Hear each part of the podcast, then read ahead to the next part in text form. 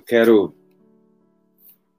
Preguei outro dia desse sobre trazer à memória aquilo que traz esperança. Né? E eu quero falar muito. Né, objetivo com você hoje à noite, mais uma vez. Apenas lembre-se de uma coisa. É isso que eu quero falar. Você e Deus. Preste atenção. Olhe bem para mim agora. Você e Deus têm história. Você e Deus têm história. Abra sua Bíblia lá em Deuteronômio 7. Deuteronômio 7, 17 diz assim: 7, 17 diz assim: Se disseres no coração, estas nações são mais numerosas do que eu, como poderei expulsá-las? Deus responde para Israel: Não tenhas medo delas, ao contrário, te lembrarás do que o Senhor teu Deus fez a Faraó e a todos os egípcios. Te lembrará do que o Senhor Deus fez a Faraó e a todos os egípcios. Nós temos uma memória muito seletiva, né? A gente lembra das coisas ruins. São as coisas difíceis que nos marcam, né? Quando alguém machuca a gente, essa pessoa pode fazer mil coisas boas, nós vamos olhar para a pessoa e lembrar sempre que ela nos machucou. E quando a gente pode, a gente solta. A gente lembra das crises que nós passamos, a gente lembra das perdas, a gente lembra dos momentos difíceis, né? O negativo é o que pesa muitas vezes, é o foco maior é no negativo. As derrotas, as traições, os erros. Né? O negativo sempre chama atenção. Conto uma história, já usei de exemplo em várias mensagens minhas, Certa feita eu estava num shopping aqui em Brasília, mais especificamente no, no, no Pier 21, e lá tem a rede de cinemas Cinemark. E eu estava para assistir um filme, e antes do cinema, antes do filme começar, a tela tá branca e o cinema tá com a iluminação. E calhou de naquela hora, quando eu estava sentado, eu olhar para a tela e eu, eu lembro direitinho, e eu ver um rasgo pequeno na tela, no canto do meu lado direito. Eu falei, nossa, a tela está rasgada. Só que numa tela gigantesca, um rasgo desse tamanho aqui não é nada. Só que eu vi. E durante o filme, cada vez que uma cena com iluminação clara aparecia, iluminava exatamente onde estava o corte e os meus olhos iam para cima do corte e às vezes eu perdia a cena porque o corte chamava atenção. Eu estava perdendo todo uma tela gigantesca por causa de um corte, de um rasgo na tela. E muitas vezes a gente está assim, né? Na tela da nossa vida está passando um monte de coisa, tem um monte de história. Nós temos um monte de história com Deus, né? e a gente está focado apenas no lado ruim, na crise, né? no rasgo, na ruptura, naquele momento. Aquilo ali não. Def... Olha, deixa eu dizer você, não atrapalhou em nada o filme. Mas para mim, que vivia aquele lado negativo da tela, sempre me chamava atenção, me distraía. E a gente muitas vezes é assim. Eu entendo que se a gente pudesse escolher a nossa caminhada, nós escolheríamos uma, uma caminhada é, sem lutas. Seria o óbvio, né? Parece o óbvio. E se a gente pudesse escolher, nós escolheríamos de uma forma mais fácil, mais tranquila. Mas a vida não é assim, né? O problema é que a gente tem que entender que sempre, sempre vai haver luta, sempre vai haver prova, sempre vai haver dificuldade, sempre, sempre, né? O povo de Israel é prova disso. Se a gente pegar toda a trajetória deles, eles sempre tiveram lutas para poder chegar na terra da promessa. Nós temos uma promessa, né? E aí eu digo a você, a gente tem que pegar e nessa memória seletiva, a gente tem que conduzir a nossa memória aquilo que nos traz lembranças do que Deus é. Lembre-se, você tem história com Deus. Se você todo dia, quase seis meses, por quase seis meses, nós chegamos aqui, e eu sempre digo: se você está aí, eu estou aqui. Em outras palavras, se nós chegamos até aqui, é porque Deus caminhou com a gente até aqui. A gente tem história com o céu, a gente tem história com Deus, e a gente tem que lembrar disso, né? A gente tem luta? Tem, mas a gente tem vitória, né? O diabo vai querer sempre mostrar o lado ruim, o diabo vai querer apagar o lado bom, o diabo vai querer roubar a alegria, roubar a experiência com Deus, roubar as páginas de histórias com Deus que você tem em todas as suas lutas. Deus tem dado vitória. Sabe por que Deus tem dado vitória? Porque mais um dia você sobreviveu. O diabo está tentando de todos os jeitos parar a gente e a gente continua. Sabe que o diabo vai tentar mostrar sempre o lado pior. E nessa memória seletiva que a gente tem, na observação, como a Cássia, como, como a Esther botou aí, que eu sou observador, a gente termina observando o lado ruim. E a gente tem que começar a direcionar a nossa mente, a nossa memória, para o lado que seja o lado do céu. Né?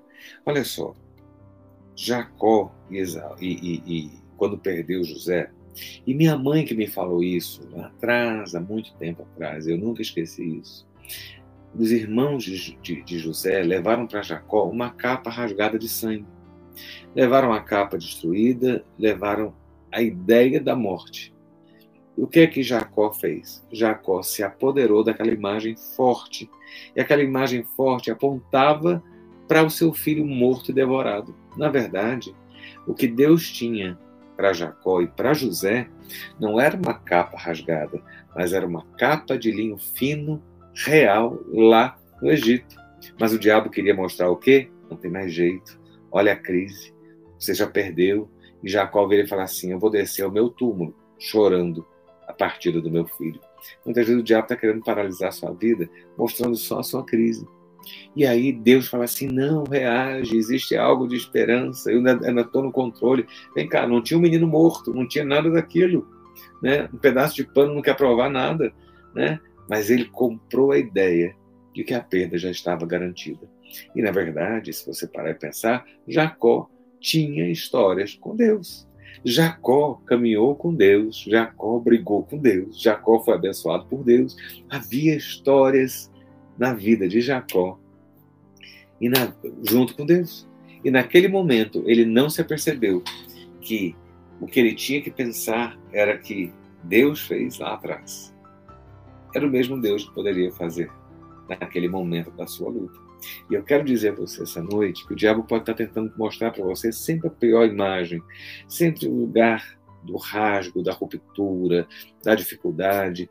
E aí o que você vai lembrando são as suas lutas, mas eu já tenho sofrido tanto, eu tenho chorado tanto, tem sido tão complicado. Eu vou dizer a você, é complicado para você e para o mundo, mas você está de pé porque Deus é com você. E a gente tem que lembrar que nós temos histórias com Deus. E isso faz diferença, né? Deus vira aqui para o povo de Israel em Deuteronômio 7,17, e ele fala o seguinte: Se vocês disserem no coração de vocês, estas nações são mais numerosas do que eu, como poderei expulsá-las? Deus já vira para Israel e fala assim: Olha, vocês vão se deparar com nações poderosas, vocês vão se deparar com nações e com povos que são beligerantes, povos que têm exército, povos que, que que, que sabem manejar a arte da guerra. Né? E vocês vão se olhar como escravos, vocês vão olhar e falar assim: como nós vamos poder vencê-los? Em outras palavras, Deus está dizendo: quando vocês estiverem chegando na terra, vocês vão olhar que a terra tem oposição, que a terra prometida tem é, é, é, é exércitos acampados contra vocês. E vocês vão se perguntar como é que nós vamos tomar posse da nossa bênção, da terra prometida, da promessa de Deus das nossas vidas. E muitas vezes você fala assim: nossa, mas Deus tinha. Thelma, que Deus abençoe sua neta, em nome de Jesus. Clarice, viu? E muitas vezes a gente olha e se depara com uma situação e a gente fala, meu Deus, como é que eu vou vencer isso? Eu tenho palavra, eu tenho promessa, mas isso parece muito distante porque a oposição está muito grande. E nessas horas a gente tende a entregar os pontos. Deus sabia. Quando Deus fala com Josué no capítulo 1, verso 9, ele diz assim: Olha, não não te espantes nem te atemorizes. Sabe por quê? Porque havia situações que trariam espanto e temor na vida de Josué.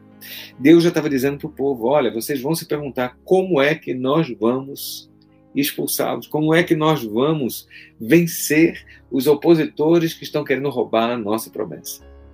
Aí Deus diz o seguinte: não tenha medo delas.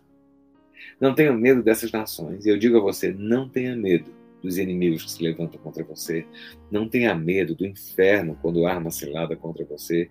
Não tenha medo das más notícias que chegam para as nossas vidas. Não tenha medo. Deus fala assim: não tenhas medo dela. Ao contrário, não tenhas medo. Ao contrário, te lembrarás do que o Senhor teu Deus fez a Faraó e a todos os egípcios. Deus fala o seguinte: olha, lembra a experiência das dez pragas do Egito? Vocês lembram do que eu fiz no Mar Vermelho, afogando o, exército de Faraó? Isso vocês passaram lá atrás, vocês tiveram lutas lá atrás, para vocês entenderem o meu poder e a autoridade que eu tenho nas situações. Muitas vezes nós não sabemos porque nós passamos lutas, mas nós, nós não nos apercebemos que nós vencemos as lutas. Nós ficamos presos no momento da dor, nós temos a memória do momento da perda, mas nós não entendemos que se nós estamos aqui, é porque nós superamos a luta, a perda, o dano, a guerra nós ganhamos, porque nós estamos aqui. Sabe? Então eu quero que você entenda que aquilo que Deus permitiu você passar lá atrás foi experiência para que você hoje possa se lembrar que Deus lhe garantiu vida e vitória até o dia de hoje. E na prova que você tem hoje, Deus vai continuar sendo o mesmo que operou libertação e milagre na sua vida para operar libertação e milagre no seu dia de hoje. Deus vira para Israel e falou assim: não tenham medo.